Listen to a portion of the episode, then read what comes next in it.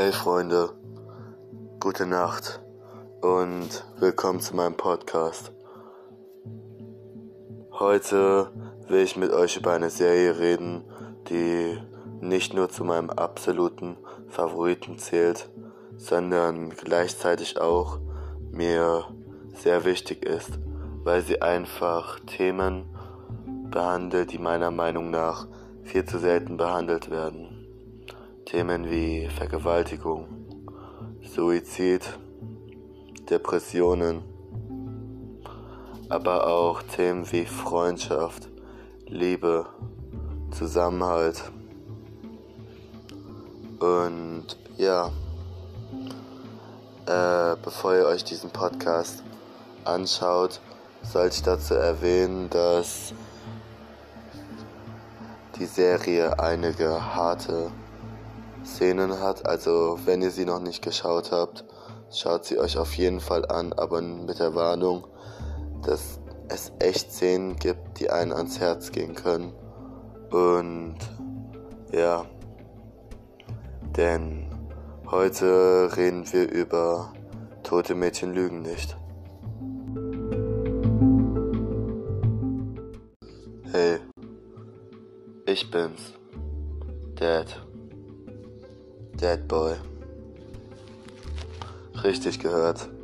Dein, was auch immer mit dem du das anhörst, hat keinen Wackelkontakt. Ich bin's. Live und in Stereo.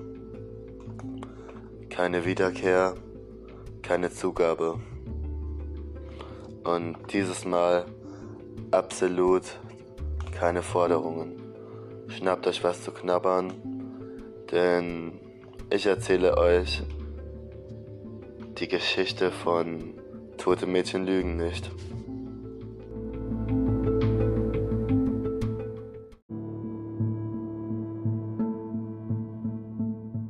Die Serie Tote Mädchen lügen nicht oder wie sie im englischen Original genannt wird, 13 Reasons Why beruht auf dem gleichnamigen Roman von James Escher.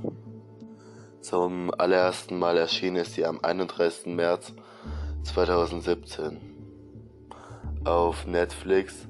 Sie umfasst vier Staffeln und hat geendet im Jahr 2019. Äh, in dieser Episode werde ich aber hauptsächlich um äh, über die erste und vielleicht über die zweite Staffel reden weil das meiner Meinung nach die besten sind.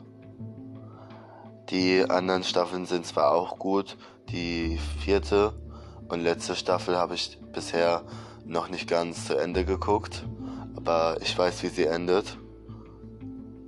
Aber meiner Meinung nach ist die Story in den ersten beiden Staffeln besser. Einfach weil's, weil das so der Beginn ist und halt da auch noch Hannahs Geschichte erzählt wird. Und ja, fangen wir mal an.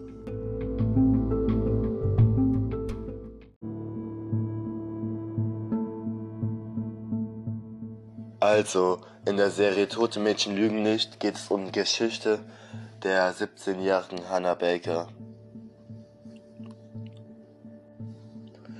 Diese hat sich umgebracht, aber vor ihrem Tod hat sie 13 Kassetten aufgenommen. Diese 13 Kassetten sind die 13 Gründe, warum sie sich umgebracht hat. Da, derweil steht jede Kassette für eine Person. Ich finde Tote Mädchen lügen nicht sehr interessant, da mehrere Geschichten auf einmal erzählt wird, werden. Nicht nur Hennas Geschichte, sondern auch die von Clay, Justin, Jessica und so weiter. Und ja, Clay Jensen ist der gute, man kann sogar, sogar schon sagen, beste Freund von Hannah Baker gewesen, den es sehr mitgenommen hat für ihren Selbstmord, weil die was am Laufen hatten. Und er ja auch in sie verliebt war. Ich werde jetzt nicht alles spoilern, aber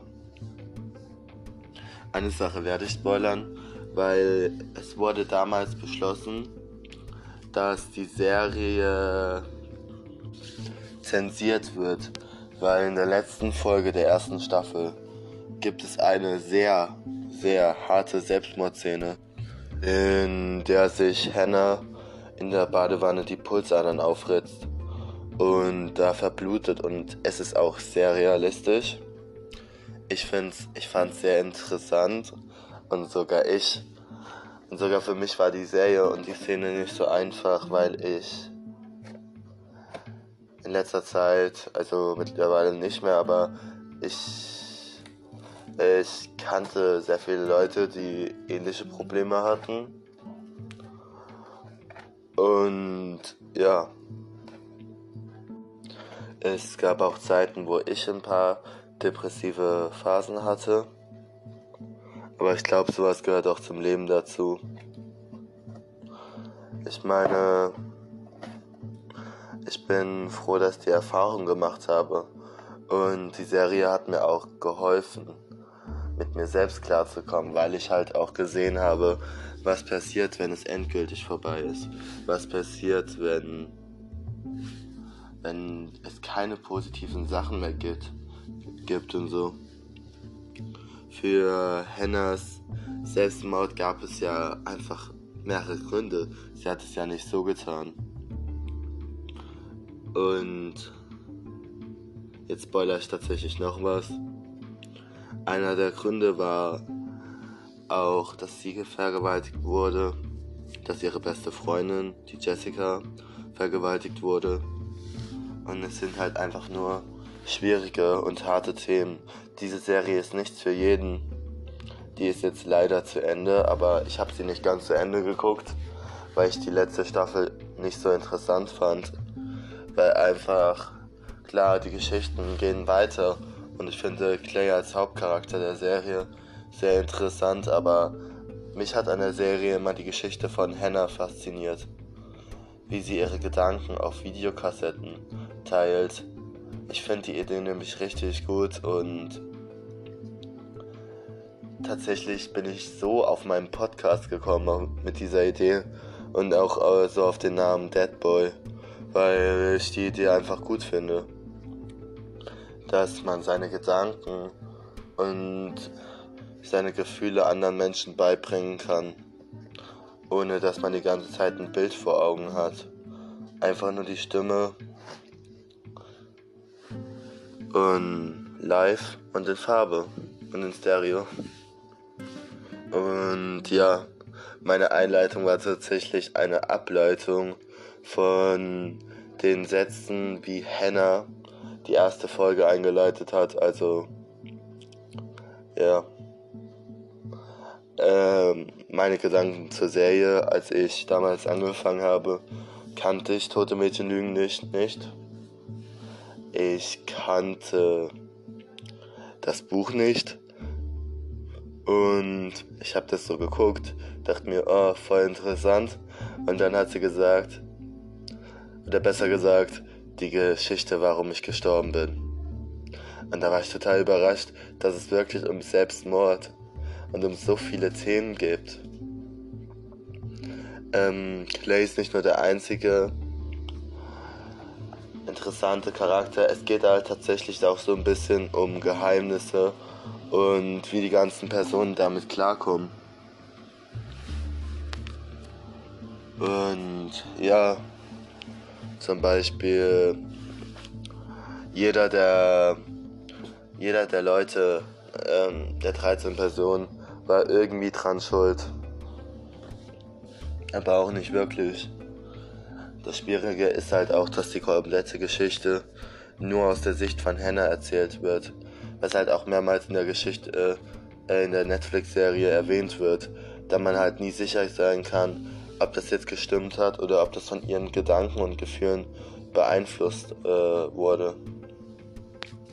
Weil zum Beispiel einer hat Fotos gemacht von ihr und es gepostet, der andere hat sie verarscht und es ist halt auch sehr schwierig, weil zum, Dep zum Thema Depression, die hatte ich ja hauptsächlich, als ich jünger war.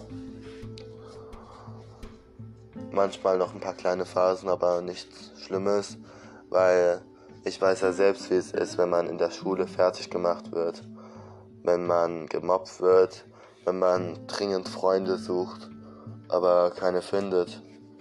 Das war das Hauptsächliche meiner frühen Kindheit so ein bisschen. Ich, weil ich war auf einer Schule, die als Assi-Schule bekannt war und war jetzt auch nicht so der beliebteste. Ich war eher so der Außenseiter. Aber ich bin froh, dass ich auf damals nach der 9. gegangen bin und äh, Freunde gefunden habe. Ich habe jetzt mittlerweile einen besten Freund. Ich habe eine beste Freundin. Und ich habe auch viele weitere Freunde. Und ja, und ich finde es echt gut, dass ich in diesem Podcast über solche Themen reden kann. Auch über, äh, auch weil ich die Serie sehr interessant finde und so. Mir ist die Idee dazu quasi schon öfters gekommen, dass ich in der nächsten Folge hierüber rede, aber endgültig dafür habe ich mich entschieden, nachdem eine Klassenkameradin von mir gemeint hatte, hätte, dass es doch eine gute Idee wäre und ich so, okay, und ja, ne? Und kommen wir mal zum Schlusswort.